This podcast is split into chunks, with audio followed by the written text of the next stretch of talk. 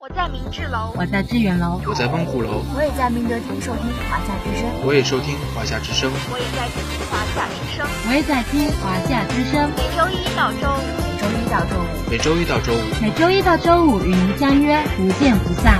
与您相约，不见不散。与您相约，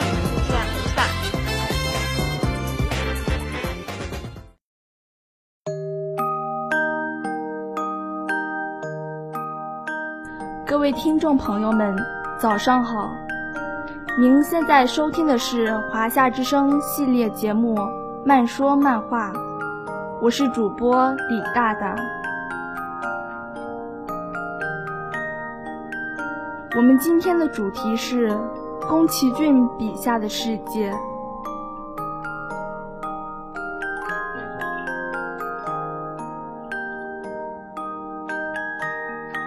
说到宫崎骏呢，想必大家一定都不陌生。一九四一年出生于日本东京的他，由于身体不好，所以并不擅长运动，却也因此对静态的绘画展现出非凡的天赋。在一九六三年，他终于抬脚跨进动漫领域。从此与漫画结下了不解之缘。在二十二年后，他与好友共同创立了属于自己的工作室，正式开始了自己的创作。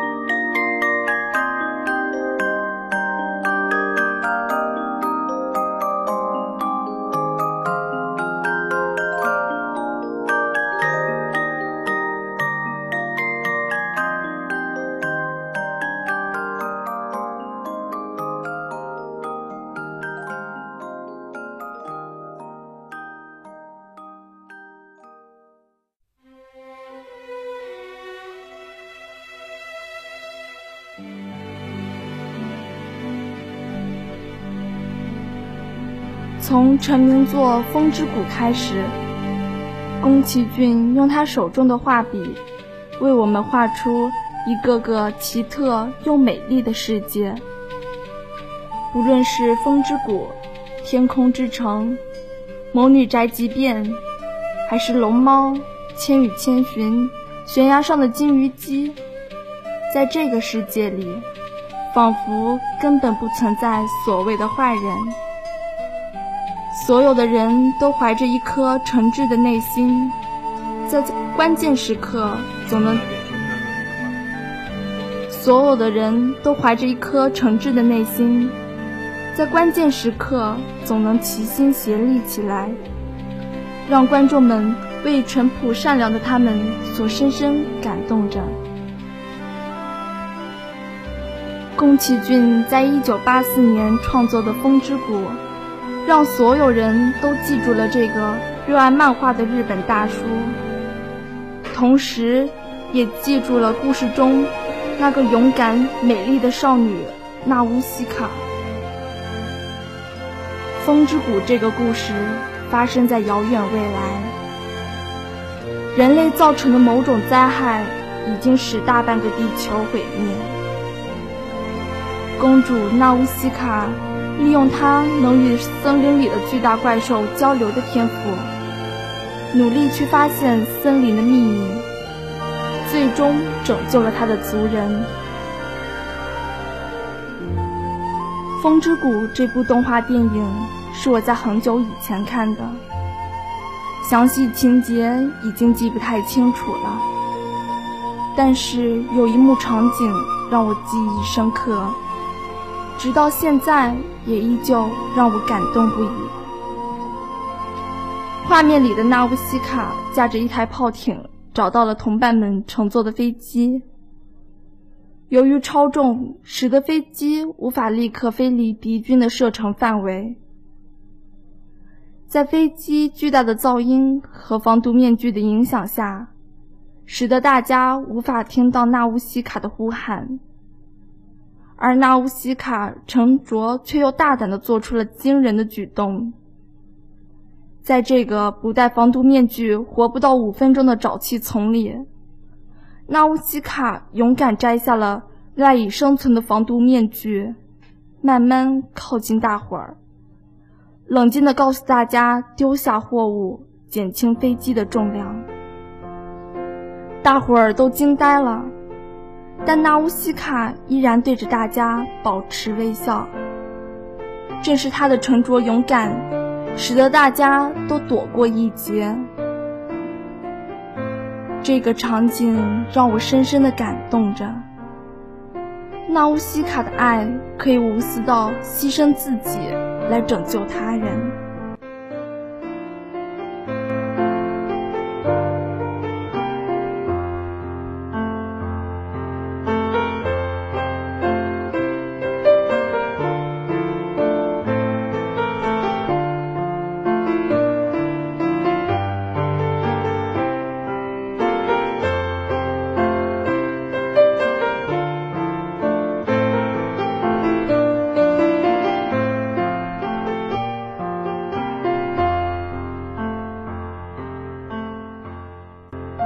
在宫崎骏所有的作品里，我最喜欢《千与千寻》，同时这也是我接触的第一部宫崎骏动画。画面的开始，映入眼中的是一束粉色的花朵，这是千寻在告别会上得到的花束。此时的他正坐在车上，和父母一同搬去偏僻的乡下。在迷了路之后，千寻和父母一同闯入了神秘的另一个世界。在那里，与因为贪吃而变成猪的父母走散后，千寻只能被迫留在这个世界。在白龙、锅炉爷爷等人的帮助下，千寻来到汤婆婆的汤屋工作。在汤屋里，千寻认识了很多人。千寻不管是对又脏又臭的腐烂神，还是无脸男，都是怀着一颗真诚的心。就算是不小心挡住了煤球怪的路，他也会说不好意思。正是因为千寻的善良，让所有人都愿意帮助他。即便平常会帮汤婆婆干坏事的白龙重伤时，过路爷爷也出手救了白龙，给了千寻寻找汤婆婆的孪生姐姐钱婆婆的车票。汤屋里的侍女小玲也帮助千寻逃了出去。喜欢宫崎骏这部动画电影，不仅仅只是因为它是我看的第一部宫崎骏电影。同时，也是因为剧中那个勇敢坚强的千寻，即使与父母分别，孤身一人在神秘鬼怪的世界里生活，也没有掉下一滴眼泪的他，让我深深的感动着。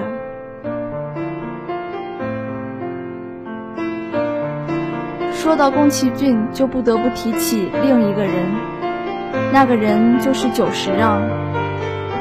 久石让出生于长野县中野市，国立音乐大学作曲系毕业，主要担任电影配乐的工作，特别是宫崎骏导演的作品，从风之谷到悬崖上的金鱼姬的二十多年间，所有长篇动画电影的音乐制作，他是宫崎骏作品不可欠缺的配乐大师。宫崎骏对于久石让来说，是把久石让从众多原石中打磨成钻石的人；而久石让对于宫崎骏来说，是为宫崎骏电影锦上添花的人。二者是谁也离不开谁。遇见宫崎骏是久石让的幸运，但这对宫崎骏来说，又何尝不是呢？即便有一天，我们都会像哈尔的移动城堡里的苏菲一样，变成老太太或者老爷爷，但我想，只要听到这些旋律，所有宫崎骏带给我们的感动都会一起涌上心头。今天的节目就到这里结束了，让我们下期再见。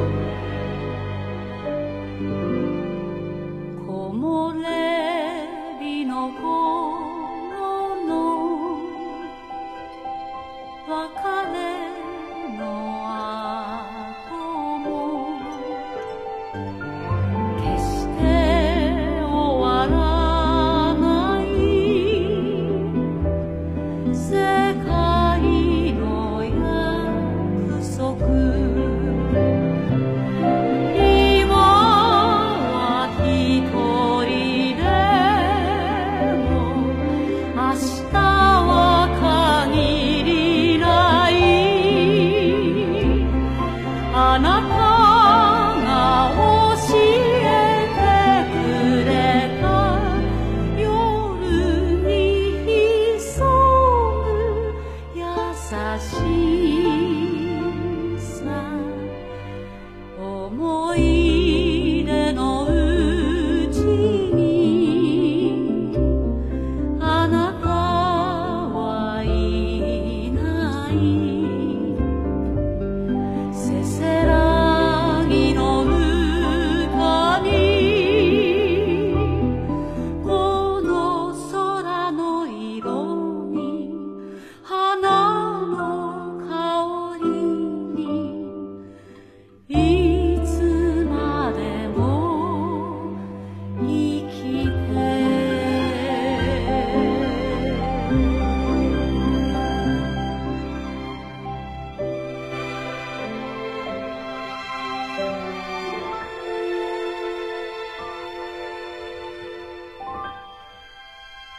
华